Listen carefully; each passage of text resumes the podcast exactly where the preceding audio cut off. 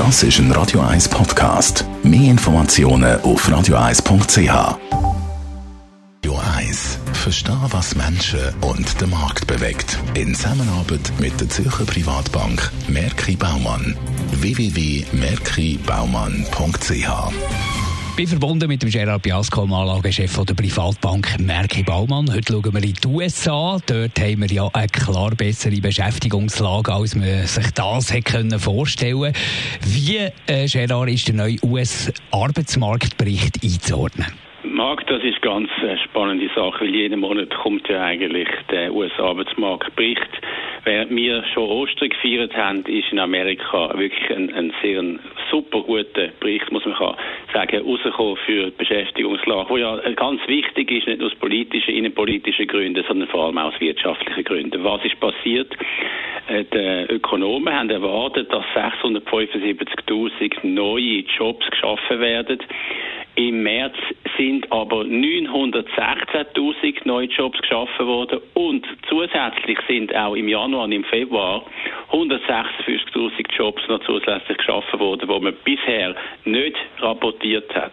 Man kann also sagen, fast doppelt so gut wie erwartet ist die Beschäftigungslage rausgekommen. Jetzt per Ende vom ersten Quartal kann man sagen in Amerika.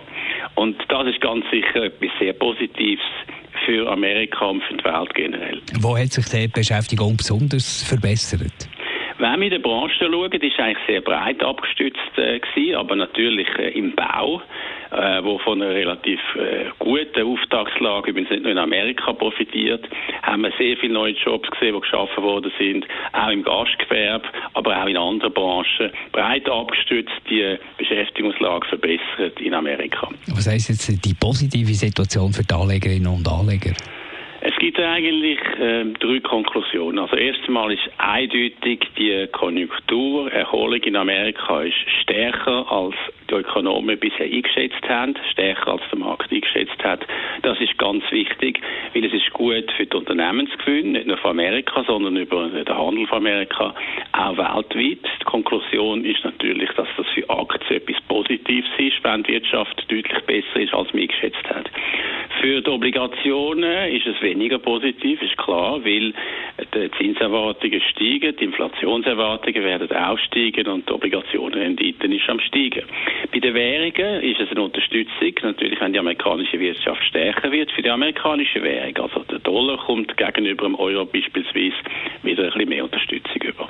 Danke vielmals für die Einschätzung, Gerard Piasco, der Anlagechef der Privatbank Merki Baumann. Der Finanztag gibt es auch als Podcast auf radioeis.ch. Präsentiert von der Zürcher Privatbank Merki Baumann. www.merkibaumann.ch